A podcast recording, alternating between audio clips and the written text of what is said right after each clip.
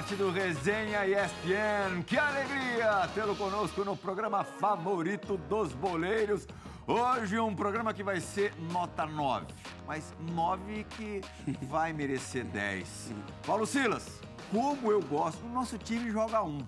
Autêntico camisa 9. Aquele clássico, aquele rompedor que faz gol de tudo quanto é jeito.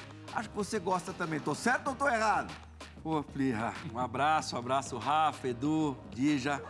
É bom ter você aqui, Edu, bom ter você aqui, Rafa. Tentei levar esse 9, né, o Rafa, lá para o Catar, para o Ah, meu time, para o Garafa. Falei com o nosso querido Fernandão, que já não está mais entre a gente, né? E para levar o Rafa, ele falou o seguinte para mim: se o Damião ficar, tem a possibilidade de eu te liberar o Rafa. Se o Leandro Damião for embora, tinha lá um acordo de palavra com a Juventus e tal. Acabou que o Damião não foi e ele também não liberou o Rafa. O Rafa começou a fazer gol, né? Aham. Como sempre, e aí, ou seja, me complicou lá, porque ia ser um prazer ter esse cara comigo lá. Você com sabia certeza. dessa, Rafael Moura? Boa noite. Boa noite a todos, prazer estar aqui.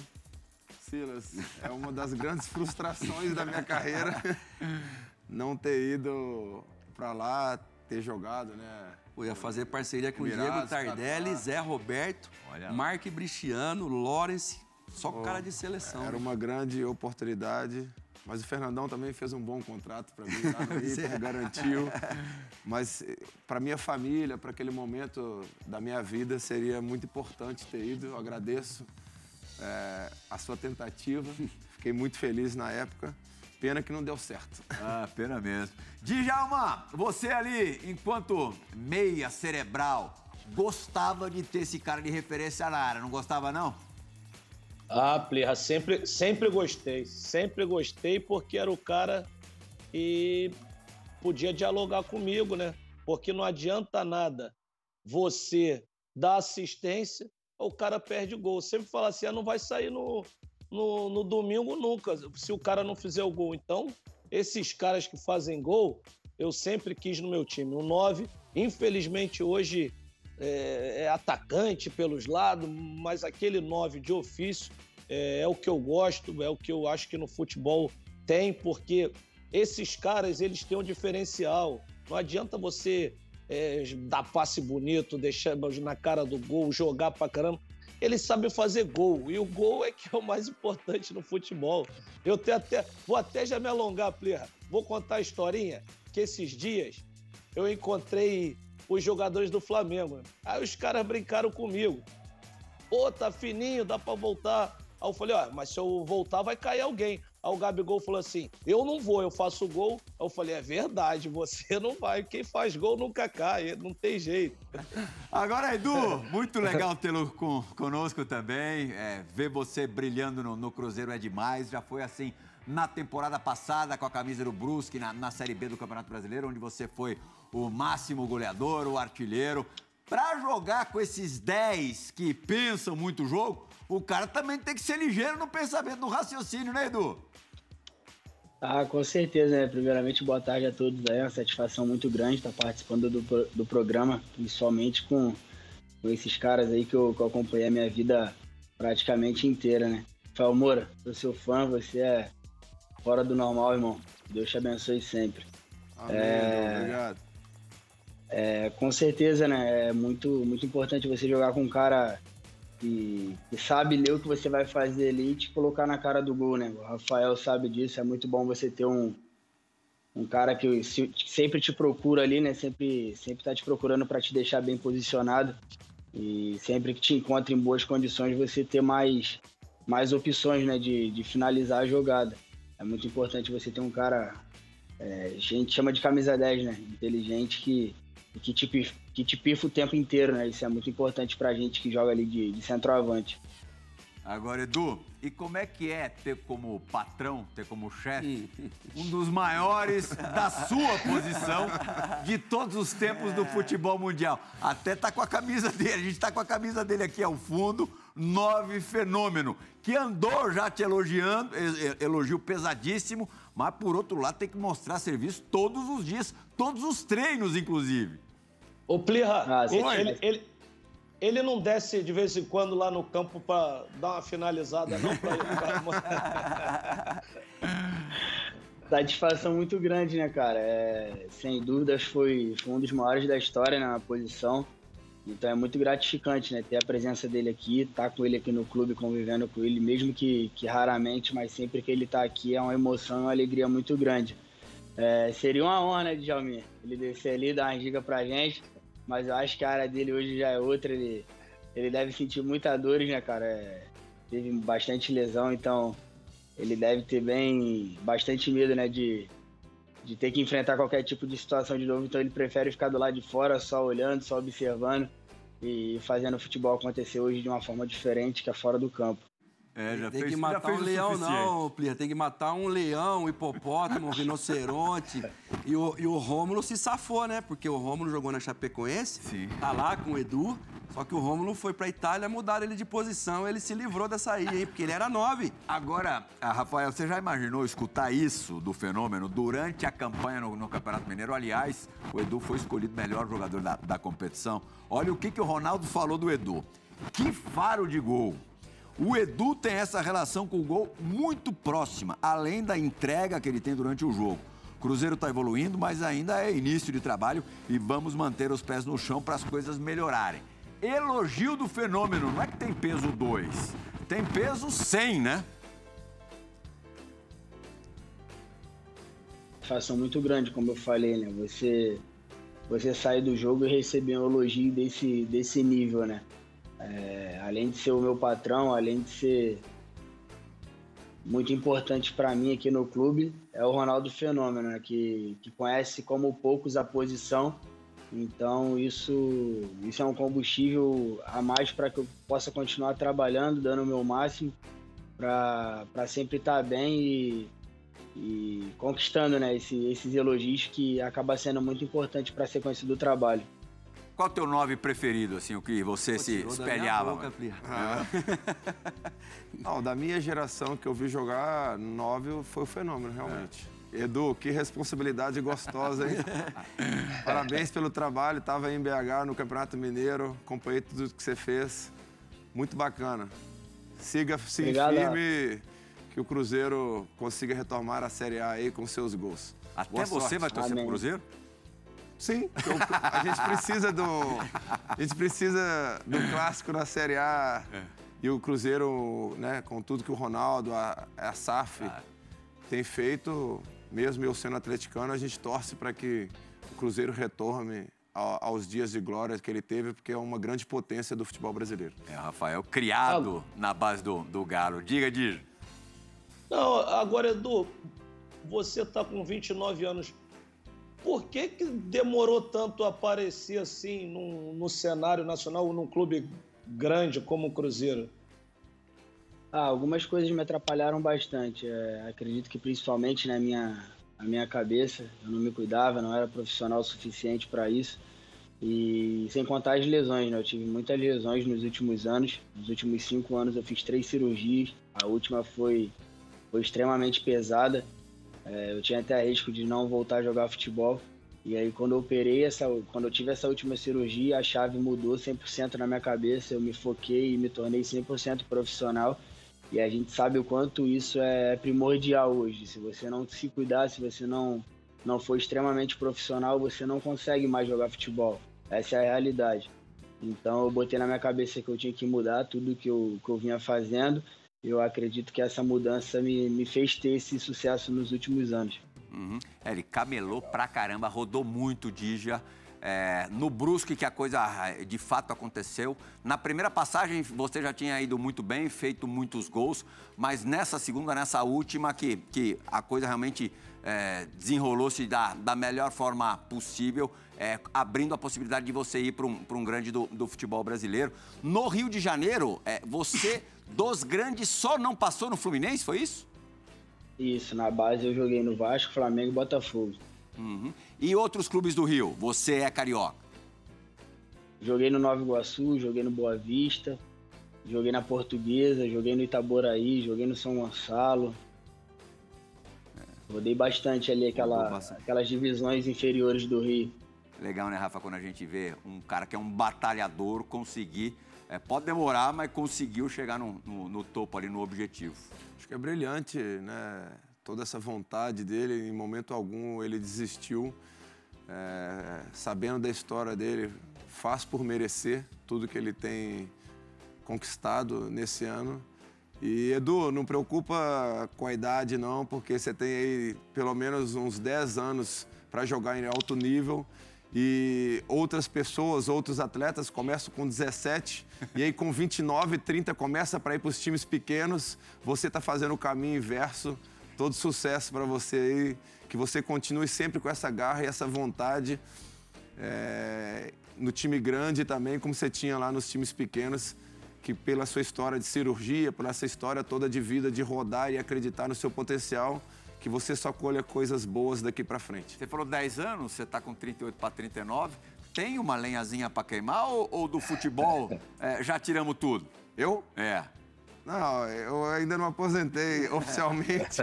Então, estão me aposentando, né? Porque não tive nenhuma proposta interessante. E aí eu tô tentando fazer a migração pro beach tênis, que é uma coisa que a gente pode conversar também. Ah, vamos falar. Pô, a última experiência no futebol foi sendo campeão da Série B do Campeonato Brasileiro no Botafogo, né? Foi, foi uma Não é experiência. um mau jeito de fechar a carreira também, não. Não, não, de maneira alguma, pelo contrário. É, E já é uma maneira que, que eu começo a pensar nessa transição. Porque o Botafogo foi o clube que talvez eu menos joguei, mas eu tive uma participação muito importante nos bastidores, é, de ajuda, até o próprio Navarro também, que fez um brilhante campeonato. A gente deu algumas dicas, a gente trocou algumas ideias de, de posicionamento. Mas... Aliás, aproveitando, é, ele deu uma deslanchada agora no Palmeiras, você acha que, que vai conseguir manter? Acho que sim. Tem todo o período de adaptação.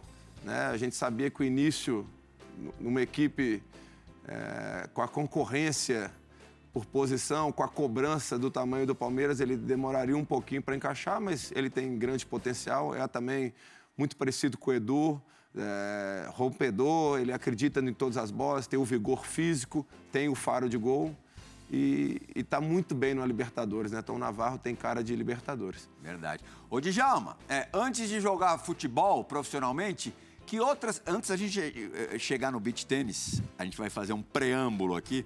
É, você, Dja, antes de jogar bola profissionalmente, cogitou praticar outro esporte profissionalmente? Profissionalmente, ah, o- o- vem do futsal, né? Mas outro esporte, Que não tenha nenhuma relação com futebol? Lirra, gostar é uma coisa, ter talento é outra. Eu gostava muito de jogar basquete, mas não tinha talento nenhum, então tive que meter o pé pro futebol. Você seria um grande armador, Dja. É. Eu, pô, e inclusive tô vendo a NBA é, é, estilo Jamoran. Ó, que isso! Tinha que ser. E você, Silão?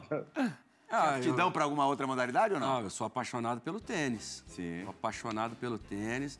Uma das grandes alegrias que eu tive na, na, na vida esportiva foi ser técnico do Havaí É. por três vezes e ter como torcedor número um do Havaí Gustavo Kirten. Ah, é? Você acha E que a- você é malandro? e você aí- bateu a bolinha com ele, não bateu? Bati uma bolinha com Você ele era lá fã na dele, casa não era? dele. Ou é? Sou. Ô, ô, Rafael, conta pra eles. Vai, deixa o Silas com um eu pouco de tenho uma inveja. história bacana com o Guga também, porque eu também sou fã de tênis, pratico desde... Foi federado. De, de moleque, federado. Por isso também a transição pro beach. Quando eu vou pro Figueirense, morar em Floripa, eu falei, não, eu não posso perder essa oportunidade. Olhei, olhei, olhei se tinha algum aluguel, alguma coisa, no prédio do Guga, porque meu sonho era conviver com ele, conversar e bater uma bolinha.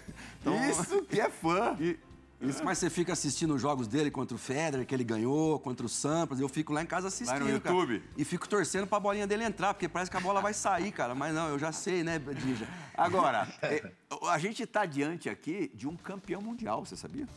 Mas do quê? Hã? De bicicross. Ei! Verdade, Djalma, verdade, Edu. O Rafael Moura, é, ali, imagina É, que ao mesmo é tempo do talento, tênis, nessa pô. mesma fase. Olha lá, ó. Primeiro no pódio ali, ó. Foi campeão mundial de bicicross. Conta um pouquinho dessa, Isso, dessas tuas aventuras infantis aí, Rafa. Dija, Silas, Edu, você sabe como que a concentração cansa e o hotel cansa.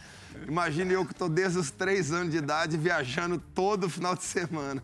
Então eu iniciei, iniciei no, no bicicross dos 3 aos 14 anos. Era uma. Os três? Dos três. An- Comecei do, 11 dos anos, 3 então? anos, 11 anos. E desses 11 Três anos. anos. Eu, eu não sabia nem andar de bicicleta. Não, então, era aquela coisa da criança. Ou você ganha uma bola, ou você começa a andar de bicicleta. E aí eu, eu demonstrava um talento, uma, uma aptidão para o bicicross. Meus pais eh, viram que eu tinha essa competição, né? Essa competitividade dentro de mim. E aí eu comecei brincando realmente lá em Belo Horizonte, nas pistas que tinha. Antigamente tinha muito mais pistas de bicicross. E aí eu fui nove vezes campeão brasileiro, oito vezes campeão sul-americano, campeão mundial. Então essa vida que a gente cansa do futebol, eu já tô com ela desde os três anos e agora malucamente, todo final de semana agora é o meu terceiro esporte profissional, o, É o beach, beach. o beach tênis. Ô, ô, Rafa, mas de todos esses, o bicicross, o tênis, o futebol e agora o beach tênis, qual que te dá mais prazer, assim? Qual que te deu mais prazer em fazer? Ina, né? Não, não tem como. O futebol é a paixão nacional, é onde se envolve ali a torcida, onde que, né, na minha posição, se você poder fazer um gol, adrenalina, é, bater um pênalti, decidir algum jogo, é, você brigar por títulos, eu acho que e foi o que eu mais passei, né? 19 anos profissionalmente. Eu acho que não tem nem comparação, porque uma coisa era a minha parte infantil. Então eu nem sabia o que estava acontecendo, era o que tinha, era o bicicross. Você se quebrou alguma vez, feio? Não, já machuquei todos, cheio de cicatrizes. Mas assim, cirurgia, graças a Deus, não, não tenho. Mas eu acho que isso me fortaleceu e me ajudou para o futebol. E aí agora o, o, o beach tênis, Djalma, é, é uma outra fase, né? Eu já curtindo um, um pós-carreira, eu mais leve, eu já acostumado com pressão. Mas esse também é um grande prazer. Suas filhas ali? Minhas filhas, as duas. Aham. Acho que isso que é o mais interessante, porque no futebol a gente é, é uma vida isolada, né? É, da família, a gente passa muito tempo em hotel, concentrado, em aeroporto, tudo. Mas agora eu posso levar a minha família. Eu estava conversando com o Silas aqui. O beach tênis permite essa coisa do social com a família. Então tem sido muito importante, principalmente para minha área mental, estar praticando o beach tênis Você nesse tá momento. já classe A, né? É, beach tênis eu jogo pro. É? Último final de semana eu joguei, enfrentei Capelete e Ramos, a dupla número um do mundo. Que isso, Guija? Ô, ô Plirra, Levei um 6-0, 6-0, mas Ah, tá mas bom demais. Um treino de mas luxo. ele, ele, ele tava falando antes, antes da gente entrar no ar que não deixa ele jogar nem mais no amador. Amador não deixa ele jogar, que o nível dele é outro. Edu, sabe quantas horas o Rafa tá treinando por dia? Seis horas Quantas? de beach tênis. Rapaz, você é um guerreiro, hein, Rafa? Que eu acho que a hora que eu parar de jogar, eu vou querer só relaxar a mente, porque meu irmão é uma vida de muita responsabilidade, cara. Você é bom de algum outro esporte, Edu? Ah, cara, eu sempre gostei na escola, né, de jogar vôlei. Era a única coisa que eu tinha um pouco mais de jeito assim, mas a paixão mesmo sempre foi futebol, cara. Desde novinho, desde moleque. É, em casa sempre tive 10, 15 bolas de futebol e sempre fui muito apaixonado com, com o esporte mesmo. Agora, pelo porte físico, luta nunca passou pela tua vida, não? Não, nunca gostei de esporte de luta. Quando, quando eu voltei da minha lesão do joelho, eu, eu ganhei muito peso. E aí eu fiz três, quatro meses né, de, de boxe para poder dar uma secada mais rápida e acelerar o processo de recuperação. Mas nunca me encheu os olhos, não. Eu gosto de assistir qualquer tipo de esporte, agora levar jeito mesmo. Só um pouquinho de vôlei e, o futebol mesmo. A vôlei Ô, já é. A gente, a gente entrevistou o de Nelson aqui, Edu e, e Rafa, ah, e o de Nelson teve 10 cirurgias. É. E eu vou dar o conselho pro Edu que o Cilinho, nosso técnico no São Paulo, deu pro, gênio. Deu pro Careca, pro Miller e pra mim. Independentemente do porte físico, né? Cara ser forte, não ser forte, ele falava pra gente, ou chega antes ou não chega. Porque esse negócio, ainda mais com três lesões e tal, então você tá com 29 anos, Edu, muita inteligência agora. aquela malandragem de sempre, entendeu? Sem Vai- dividir? Sim, vai na bola. Não, vai na dividida que sabe que é sua. Aqui não é, deixa pra lá, porque, né? é, isso não vai. É, é, é diferente de pipocar, né? Justamente. Não dá, não Justamente. O Cilinho falava isso. Ou chega pra sair com a bola, ou então não chega. Não, não tem. Eu vi uma do Messi essa semana, coisa O- mais o linda. Miller aprendeu de, isso bem. De inteligência. É. O Miller aprendeu. O Miller tava É. na roda também. Só que sempre, chega- só que sempre não dava pra ele. Até no, no gol do segundo Mundial do São Paulo foi É, assim. Com Costa Curta. Em cima do Costa Curta. Ele chegou atrasado e fez o gol. Ah, Rafa, vamos relembrar do, do comecinho da tua carreira, depois dessa, da- da- do início ali de, de, de Atlético. Paysandu, onde você se torna famoso no cenário nacional, é no Corinthians. Um Corinthians superestelar que vinha de um título brasileiro em 2005, cheio de, de craques ali. Você eh, veio para formar o ataque com Tevez e, e Nilmar. Conta um pouquinho como é que foi a chegada e já manda uma resenha dessa turma pra gente. Ah, o primeiro, você chegar no campeão brasileiro com 20 anos, 21 anos que eu tinha na época, é uma responsabilidade grande. A gente falava do Navarro sobre isso. É, você chegar com grandes craques, eu me lembro que em 2006 a gente tinha acho que 14 atletas na pré-lista da convocação da Copa do Mundo de 2006. Então, um time é, pesadíssimo. Mas eu brinco hoje, né? A gente está com os valores bem aumentados, que eu fiz 19 gols no Corinthians com 21 anos. Quanto que eu valeria hoje, né? Pô. E os caras te cornetavam É, e, e aí. cornetava, né? O Corinthians é normal, a pressão muito grande. É, mas, assim, muito feliz com a minha passagem lá, com o apelido do He-Man, que eu não gostava no início. Eu queria ser conhecido pelos meus amigos de escola como Rafael Moura.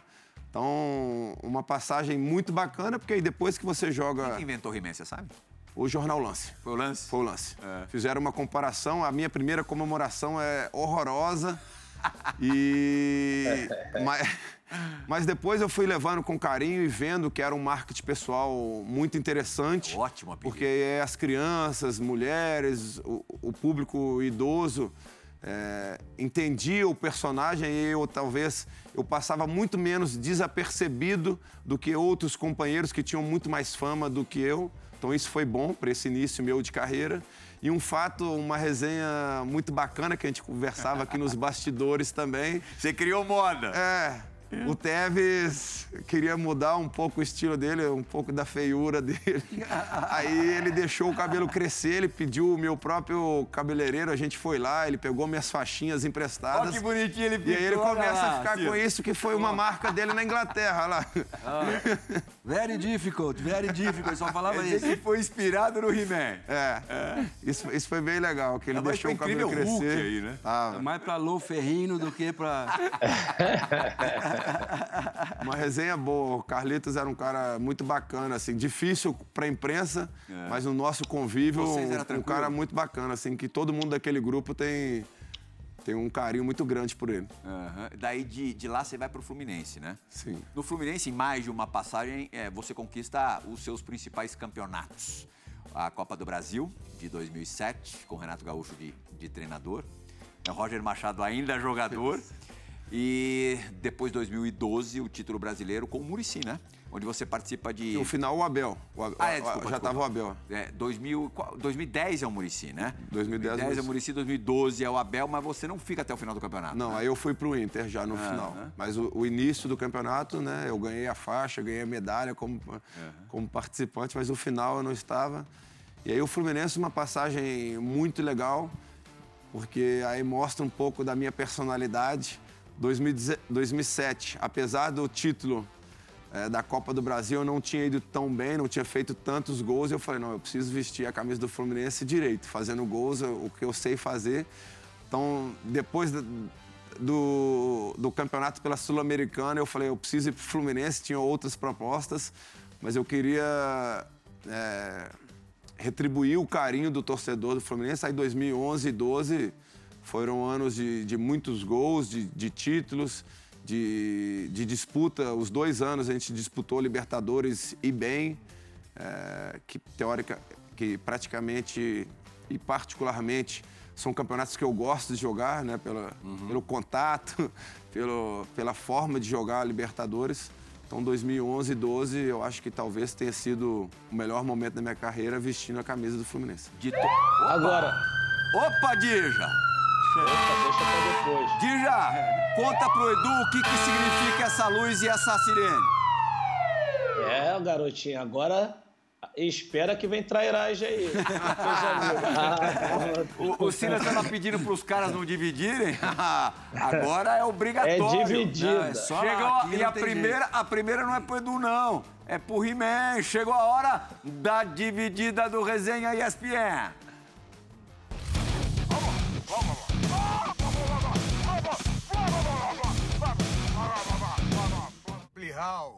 Tô aqui no Uber, voltando para casa.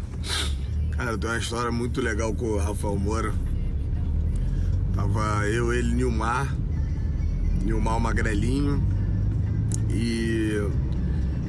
Rafael Moura é consumista, né? E a gente foi jogar, não me lembro onde, cara. E ele viu uma câmera fotográfica e ficou louco, ficou louco. E vou comprar, vou comprar, vou comprar, enfim. Comprou e a gente naquela brincadeira de moleque de, de 20 anos, né? Eu e Nilmar tiramos várias fotos pelado que não foi brincadeira. E ele até hoje ele ameaça que, que vai vender essa máquina. Enfim, manda ele continuar essa história aí que, que é legal. Rafael, um beijo. Plihal, bom programa aí pra vocês, tá bom? Tamo junto. Valeu, Carlinhos. Quer dizer, tem continuação ainda? Carlinhos, te amo, velho. Você, você é o maior coração do futebol. É, essa história é muito legal. Consumista diferente. É. Era a primeira vez que eu tava ganhando dinheiro. De verdade. Pra, pra, pra, né? Não era nada demais, mas pra minha realidade. Então, eles já ricos, já campeão do mundo, é, voltando de Europa. É, então, eles já tinham tudo, eu não tinha nada. Então foi a primeira vez que a gente teve né, aquela câmera digital, aquela mais fininha. Sim. Na época eu tinha que comprar, não poderia. E não precisava mandar filme para revelar. exatamente. Eu não tinha isso, foi a primeira vez que eu tinha oportunidade, que a gente foi jogar numa Libertadores, então estava mais barato do que aqui no Brasil. E aí a gente foi treinar e os dois sacanas no quarto fizeram várias fotos e eu não ameaço, não, já tá chegando na hora. Eu aposentei. aposentei, agora os rendimentos não, não estão entrando mais, tá na hora de eu ganhar o dinheiro. E o Marzinho com aquela cara de santo, é? É, o Nilmar não tem nada de santo, é. nada. No dia a dia ele é terrível. E aí junta com o Carlinho, que todo mundo conhece como que é. Eu tenho vários nudes, quem quiser aí, Nilmar e Carlos Alberto. Tô vendendo, hein, galera? Ah, é. Quem que encarna mais aí na galera aí? Quem que, que apronta mais aí no elenco do Cruzeiro esse tipo de brincadeira? Edu? Ah, tem o João Paulo, o Luvanu, o Vagninho. Os caras é resenha o dia inteiro, desde a hora que chega no clube até a hora de sair, cara. Aham. Uhum. Você é sossegado? Ah, eu sou da pilha também. É, sempre, na, sempre na zoação, sempre na brincadeira. É um jeito melhor de, de levar né, o, o, dia a dia e isso faz bem pro nosso ambiente de trabalho. Ah, tá certo. Já, já tava pensando que você fosse santo. Vem cá, é, como é que é o nome do teu pai? Eduardo. Eduardo? Foi um cara importante assim na, na tua formação como jogador? Assim, é um cara que, que te levava para os lugares, te dava força, aquela, aquela, aquele pai mais atuante? Em tudo, 100%. Se não fosse ele, com certeza eu não chegaria aqui. Então, obrigatoriamente ele tem que fazer parte do resenha de hoje e ele vai fazer. Sabe quando? Oh, Agora! Boa noite. Na verdade, eu acho que esse um momento do, é que todo mundo fala Edu, mas a gente aqui é mais complicado. E eu falo sempre Juninho. E esse momento aí que passou da lesão, né? Foi assim, uma coisa que foi complicado, né? Eu não, não consegui estar perto, né? E eu sempre acompanhei ele assim de carreira sempre perto, sempre podia fazer tudo. E eu fiquei distante e nesse momento apareceu lá o, o filho, né? A esposa o fisioterapeuta de lá e depois quando ele vir para cá tratar também são pessoas assim que é uma gratidão assim o resto da minha vida, sabe? Que não, não tem dinheiro que pague. A gratidão que eu tenho por essas pessoas aí acredito que esse momento ficou muito marcado na vida da gente, né? Do Edu, principalmente, que sofreu a lesão, né? Mas. E me doía muito não estar tá perto, né? Para poder ajudar, né? Poder dar um abraço. É, é isso que eu tenho para falar dele, cara. E. Tamo junto, Juninho. Deus abençoe você, sua carreira aí, sua caminhada. É, pai sofre junto, né, Edu? Pai é, acaba mesmo ah, não certeza. tendo a contusão, é, tendo a mesma dor que, que o atleta como ele falou, ele sempre foi muito presente na minha carreira, na minha vida, ele sempre esteve do lado. E quando eu tive a lesão, infelizmente ele não podia largar o emprego, nem meus irmãos em casa, né? Porque ele tinha essa responsabilidade. E no início foi bem complicado. E como ele citou ali, apareceram alguns anjos na minha vida, que era essas pessoas que trabalhavam lá no Bruxa comigo, né? Que, que tomaram conta de mim durante 20 dias, 30 dias ali, naquele momento mais difícil, porque eu tive que operar os dois joelhos de uma vez só. E aí eu fiquei alguns dias sem poder andar, sem poder fazer nada. E essas pessoas foram muito importantes no início da minha recuperação. Edu, é, como é que você definiria, enquanto a gente roda alguns gols da, da sua carreira, o seu estilo, assim, pontos fortes, pontos que você trabalha mais? É, justamente em cima daquela, daquela conversa que a gente teve no início do, do resenha, é, da raridade hoje que é, é o, o 9 autêntico, o 9 clássico. É, Para você, na tua autoavaliação, é, como é que você definiria o Edu Júnior? Ah, eu acredito que o meu posicionamento e minha finalização, né? É, eu procuro me posicionar sempre muito bem e sempre estar tá muito concentrado para fazer a melhor finalização possível. Então, acredito que essas sejam as minhas principais características. E você imaginava é, no melhor dos seus sonhos, chegar no Cruzeiro da maneira que você chegou, já arrebentando de fazer gols, acho que foram 10 nos primeiros 13 jogos, e você vem mantendo essa média. Todo jogo que a gente vai ali ver, o Edu Júnior guarda um, um, um, um, gol. E você pensava que a adaptação fosse ser tão, tão rápida? Ah, não imaginei que fosse tão rápida, mas eu confiava muito no meu trabalho e eu sabia que se eu fizesse as coisas corretamente no dia a dia, eu estaria muito perto de, de conquistar né, os meus objetivos e fazer bons jogos. Então foi isso que eu coloquei na minha cabeça, que eu ia me preparar, me cuidar 100% para estar sempre bom e poder ajudar o Cruzeiro. Acredito que eu esteja, esteja no caminho certo e continuar trabalhando para continuar conquistando os nossos objetivos. Legal. A gente acabou de ver o pai do Edu Rafa, prepare o seu coração. Hã? Nossa senhora. A Xirra vem aí. Ai, que legal. Aliás, a Amanda tá jogando? Amanda não. Parou? Ela tá grávida agora, quatro meses, ah. mas ela já tinha parado já. Casou, é. tá morando na Polônia. É uma história legal. Na Polônia? Morando na Polônia. Em que cidade? Em Varsóvia. Varsóvia mesmo? Puxa, que legal. Legal, tá lá. Ela, porque ela foi estudar nos Estados Unidos, né? Uhum. Pela, pela, bolsa, pelo futebol. Aí casou com um polonês e foi para lá. Que bacana. Eu tenho a impressão que pelo vídeo que a gente vai mostrar agora, vai dar para perceber que ela, que ela tá uhum. grávida já. Uma gravidez adiantada. Vamos ver. Ei, Rafa. Aqui é sua irmã caçula, Amanda. É um prazer poder dividir uma história com você hoje. Eu iria dizer que a nossa história foi quando a gente estava jogando um contra um e na frente de todos os seus amigos eu dei uma lambretinha e fiz um gol em você. Mas é claro que eu não faria isso com você em rede nacional. Ao contrário, eu quero dividir com você uma história que marcou muito a minha vida, a nossa vida, e, e que eu sou muito grata a você por ter me proporcionado uma memória tão linda. O dia é 13 de maio de 2012, Dia das Mães, e o jogo é Fluminense contra Botafogo.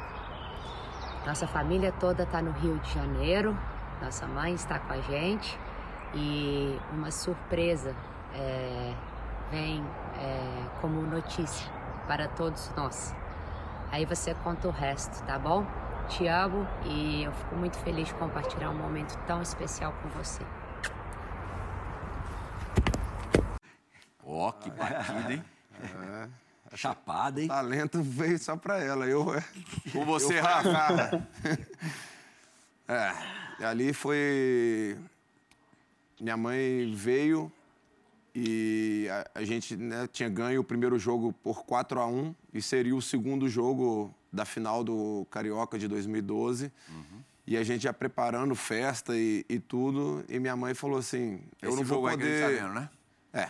Eu não vou poder ficar para comemoração. Eu falei, pô, mãe, mas igual o pai do Edu e minha mãe sempre acompanhou, sempre é, esteve em todos os momentos presentes, desde o bicicross. Aquela foto do bicicross é a minha mãe do lado, com aquele cabelão é minha mãe.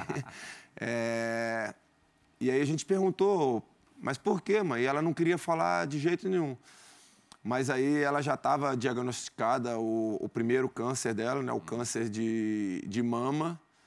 E aí eu fui abençoado para fazer o gol e eu fiz, o, eu fiz o gol do título aí. Você já sabia? Na hora do jogo? Já sabia. Você ficou Já. sabendo no domingo, Dia das Mães, ou antes? Antes. Ah. Porque a, a gente estava preparando a comemoração. Sim. E aí ela falou que ela precisava pegar o primeiro voo depois abriu, do jogo. Ela já abriu o jogo? Não, ela não quis. Ah. Porque é engraçado, todo o tratamento dela ela fez sozinha. Por exemplo, já três meses antes ela já estava diagnosticada e não falou para ninguém. Só que era a cirurgia da retirada da mama, era na segunda-feira, às sete horas da manhã. Então por isso que ela precisava pegar o voo domingo. Mas aí, aí eu fiz esse gol e já saio apontando para a arquibancada, porque né, a gente sempre pensa o pior quando é diagnosticada com essa doença. Felizmente, naquele primeiro momento, ela ficou curada né, da, da mama, é, ela viveu saudavelmente, mas aí não foi uma recidiva, ela teve novamente, e aí veio no pulmão, veio no, no, nos rins e nos ossos, aí já veio 2019 mais pesado. É uma coisa que emociona a mim, emociona a minha irmã, você viu a Amanda, porque ela era presente, uma pessoa super nova e uma pessoa que sempre incentivou. Se eu pratico todos esses esportes, foram é, foi ela que sempre me pediu para fazer, sempre me incentivou para fazer. Então, uma coisa que, que, que mexe muito comigo, mas Bom, tem que ter estrutura psicológica. Imagina você para jogar essa partida, uma final de campeonato, com, com uma notícia pesada como essa, não é mole, não. É, não, não somente essa, né? Porque aí 2019 realmente fica pesado. Uhum. Porque aí o médico, né, o doutor Leandro, nos comunica para os familiares que seria uma, ter, uma doença terminal. Uhum. E aí você, eu até não joguei o estadual porque eu não estava bem de cabeça sobre isso. Depois no Goiás, realmente, antes do falecimento dela, foram vários jogos e você pensando que né, a pessoa que você mais gosta na vida vai vir a falecer em algum momento. Então não é fácil você ter estrutura para isso e tudo. E, e depois, pior ainda, né?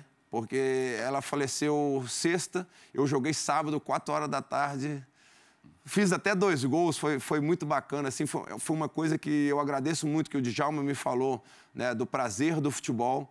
É, quando a gente perde alguém muito querido, né, eu tenho certeza que vários companheiros meus têm esse mesmo drama que eu.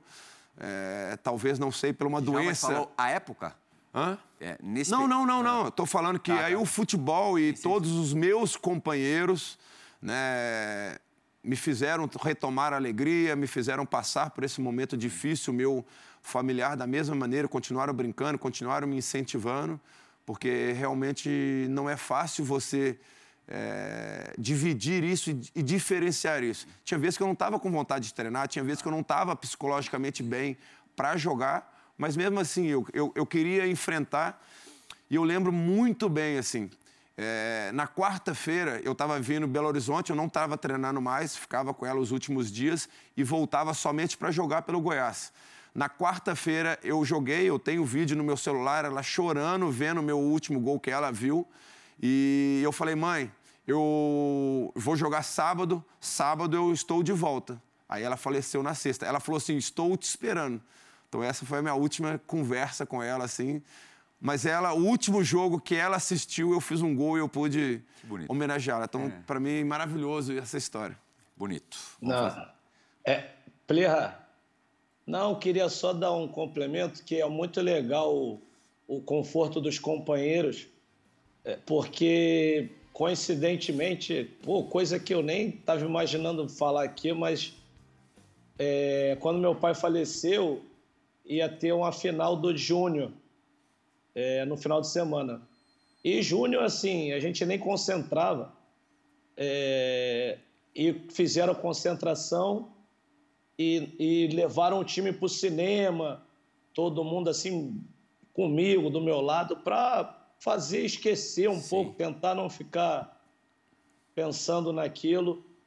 E eu também joguei, deu tudo certo, a gente foi campeão. Mas, assim, é, é bom estar do lado dos companheiros, das pessoas que tu gosta, para dar aquele conforto. É, o esporte é espetacular também nesse, nesse lado humano, né? Da, É. do, do, do sentido de amizade, de companheirismo, a demonstração ali evidente. A gente foi campeão no Defensores Del Chaco, sul-americano de juniores. E aí o Jair Pereira era nosso treinador, não sei se chegou cedo o Djalma também. Sim, aí, gosto o, muito o dele. Neto, Neto, o Neto da Band era o nosso companheiro, era meu companheiro de quarto junto com o Tozinho. Nós jogamos a final contra o Paraguai, Tilavera era o goleiro do Paraguai, do Paraguai e ganhamos a final, é, gol do Gerson e do Romário. Era centroavante? E, e aí, quando eu cheguei aqui, eles avisaram que meu pai tinha falecido. Aí eu perguntei pro Jair Pereira, professor, vocês sabiam? Ele falou, a gente sabia. Mas como que a gente ia te avisar? E aí passou. Tá dois longe viajando. É. Bom, é, a gente vai fazer uma parada agora. No segundo bloco, a gente vai ter uma história onde um sujeito, viu, Edu? O cara perdeu um pênalti no jogo, fez um gol e defendeu o pênalti. O mesmo cara. E o outro salvou a vida do juiz. Daqui a pouquinho, Fora Esporte, resenha ESPN volta já.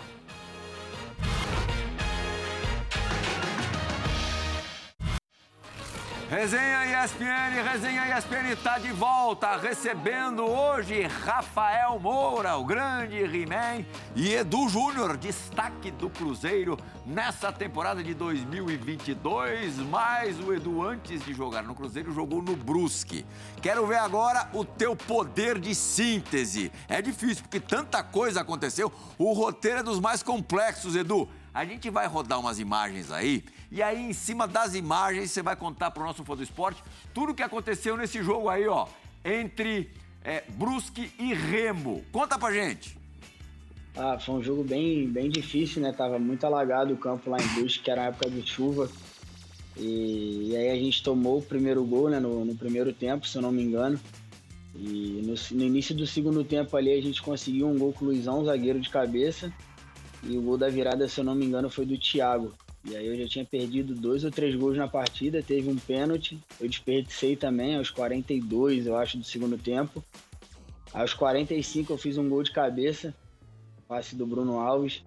E aos 49 nosso goleiro fez um pênalti e ele não pôde ficar na partida porque ele tinha batido de cabeça e por, por protocolo ele teve que sair da, da partida. E aí eu acabei indo pro, pro gol e pegando o pênalti né, do, do Felipe G2 na partida. Então É, foi ó, um. Antes, desculpa te interromper, a gente viu você perdendo ali duas oportunidades. Aí você vai guardar, vai fazer o seu de cabeça bem ao teu, ao teu estilo. E aí, Rafa, Silas, Dijão, pênalti para o Remo. Goleirão do Brusque bateu a cabeça, sei lá, concussão, teve que sair de ambulância do estádio. Aí acho que a melhor parte, Dijão, o Edu vai pro gol vocês vão ver que ele vai defender o pênalti. Mas a coisa não vai se resolver fácil assim. Ele defende no rebote. O jogador do Remo faz o gol. Só que, Rafa, o gol é anulado porque houve invasão de área. Então a defesa acabou valendo. Se entra direto, talvez ninguém visse nada. Olha que epopeia, Rafa. Melhor roteiro impossível.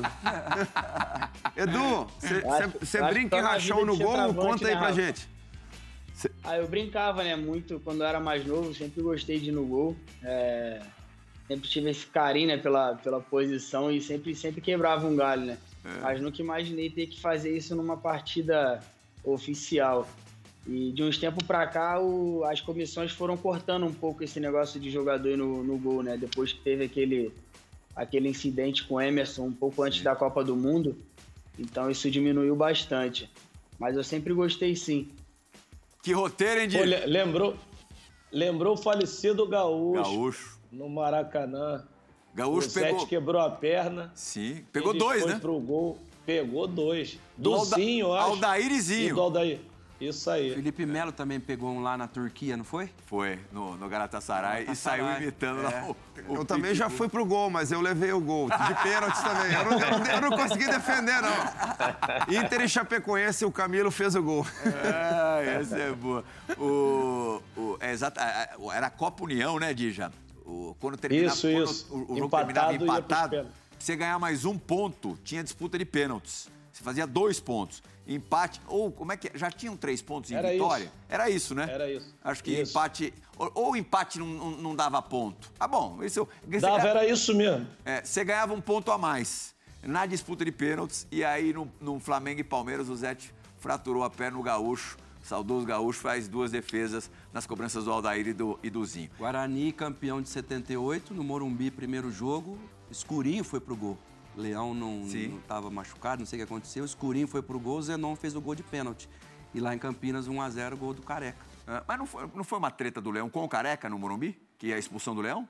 Então, mas eu acho que o Leão jogou lá em Campinas. Ah. O jogo da final. Por isso que eu acho que deve ter sido alguma lesão. Agora, e, e na tua vida você já viu algum jogador salvar a pele do árbitro? O adversário quer pegar o árbitro de qualquer maneira. E esse cara impede.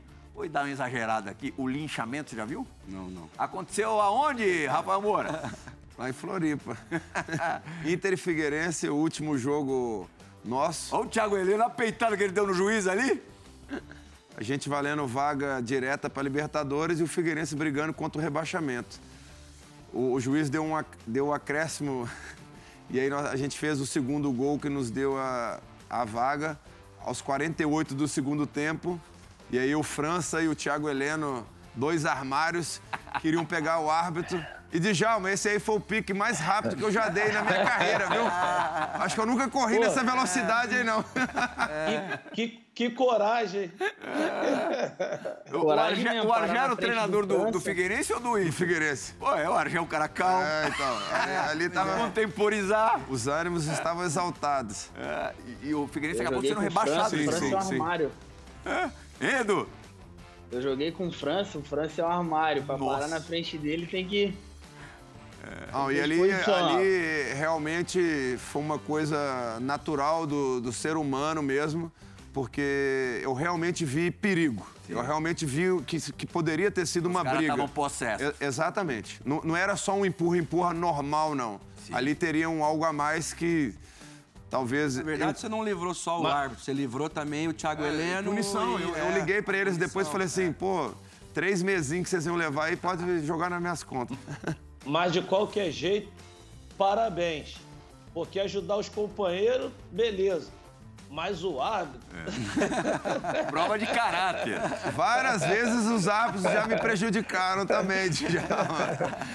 Mas ali foi uma coisa assim. Instintiva, é, né? Do instinto. Claro. Que eu tava ali perto e tudo, que eu fui cumprimentar o árbitro ao final da partida, e aí eu vi que ia ter um algo a mais. E aí eu dei o pique mais rápido. Se eu tivesse com GPS, com certeza seria meu recorde de velocidade.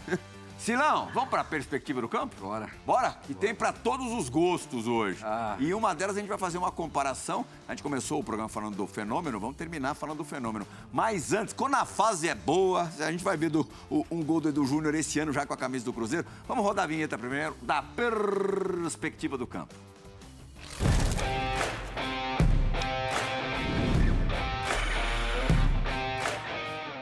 Ah, Dirja, quando a fase é boa, a bola entra. Não tem jeito. Fazer gol é difícil, como você sempre diz. Mas nesse caso aí, repara tecnicamente no lance, Dirja.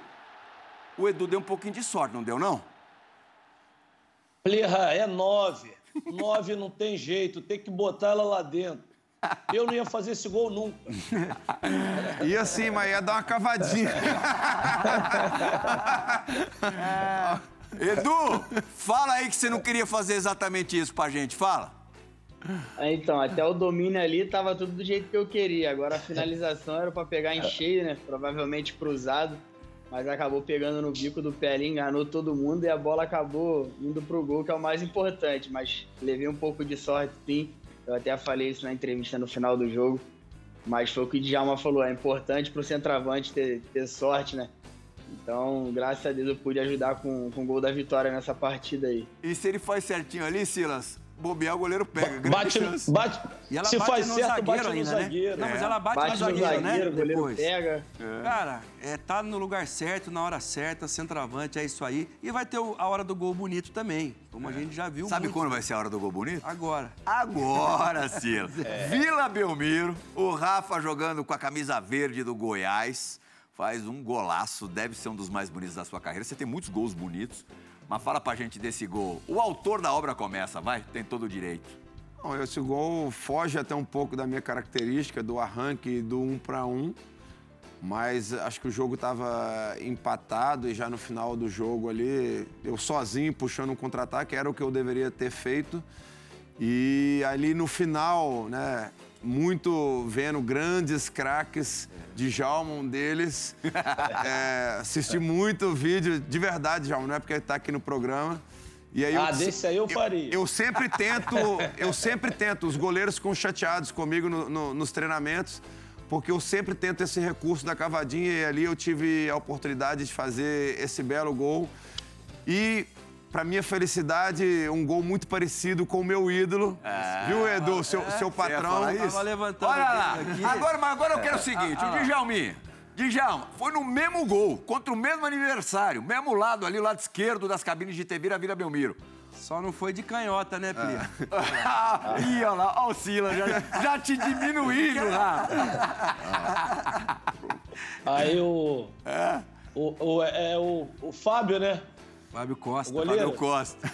Fábio Costa é parceiro do Ronaldo. Pô, tava lá na frente, fazendo o quê? Quem, quem que era o do Santos ali com você? O Felipe. Era o Felipe? O goleiro? Felipe, é.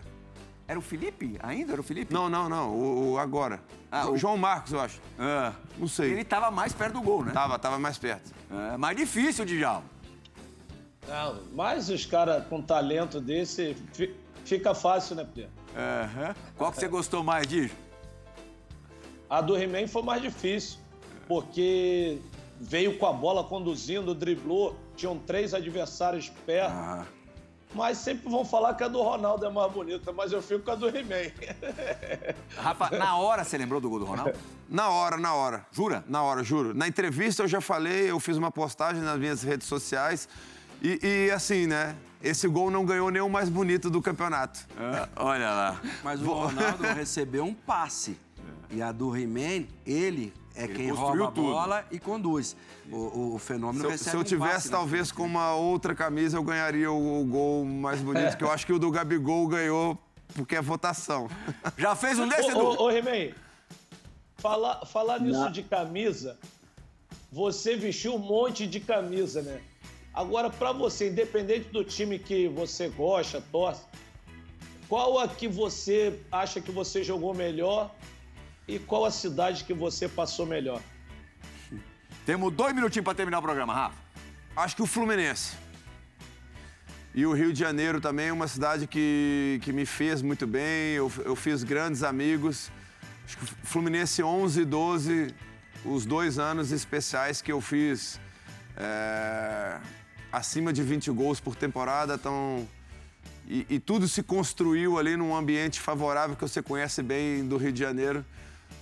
Então, você poder fazer gols no, no, no Rio e, e, jogar os grandes clássicos ali regionais é, foi muito bacana para minha carreira. Bacana foi esse resenha também, é, Rafael Moura. Rafael Moura, a gente viu ele salvando o árbitro com a camisa do Internacional, onde ele jogou muito bem e fez mais de 100 partidas também, né? Marcou no, no Colorado. Edu, tudo do melhor para você, que você siga nessa batida de gols, que você faça o Cruzeiro, é, junto com os seus companheiros, voltar à primeira divisão do Campeonato Brasileiro. O Cruzeiro faz uma falta danada. A gente tem certeza que mais cedo ou mais tarde, mas que seja mais cedo, que seja em 2022, que o Cruzeiro volte à primeira divisão. Obrigado, Djalma. Rafa, você é ótimo. Ó, se quiser dividir o beat tênis com aqui, com o Gogó, com participações mais frequentes no resenha, tapete vermelho estendido para você.